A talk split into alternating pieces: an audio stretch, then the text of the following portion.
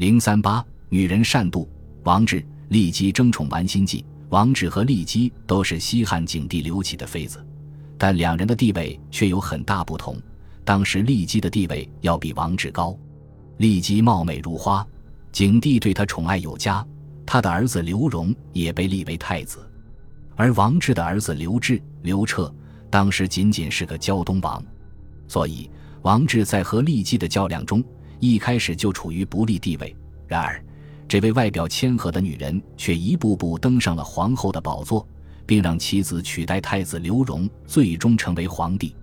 骊姬是齐国人，天生丽质，但心娇气傲，心胸过于狭窄，在争权夺利。勾心斗角的复杂后宫之中，难免遭人嫉恨。王志也是出身名门之后，最初嫁给金王孙为妻，后来被生母送进了太子宫。不久，王志就得到了太子刘启的宠爱，被封为汉宫的王美人。王美人入宫后，给刘启生下四个孩子，分别被封为平阳公主、南宫公主和龙绿公主。而龙胎就是后来威名远播的汉武帝刘彻。刘彻生于长安未央宫的依兰殿，初名刘志。刘志从小聪明过人，很讨景帝的欢心。景帝的皇后博氏没有儿子，所以在刘彻四岁的时候，骊姬的大儿子刘荣被立为太子，刘彻被封为胶东王。王美人在太子宫内深得宠爱，过着穿金戴银、吃穿不愁的生活。原本他已经很满足了，但随着刘启登上皇位，对着后宫争相献宠的佳丽，他满足的心底也渐渐生出了一丝盼望。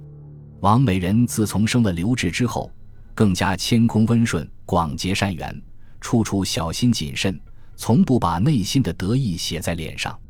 景帝登基第二年的秋天，匈奴遣使和亲，景帝只好与妃嫔们商议。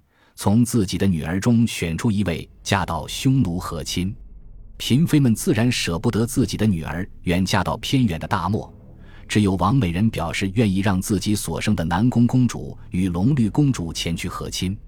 王美人深明大义的举动让景帝对其更加宠爱。窦太后的爱女馆陶长公主是个相当有分量的人物，长公主想把自己的女儿陈阿娇许给太子刘荣。于是派人向刘荣的母亲骊姬提亲，可是窦太后宠爱长公主，早就让骊姬极度眼红，于是骊姬一口回绝了这门亲事。长公主遂与丽妃结下冤仇，心存报复之念。此时的王美人很善于把握时机，她趁长公主向丽妃求亲未果，恼羞成怒之际，主动示好。长公主转念把自己的女儿嫁给了王志的儿子刘志。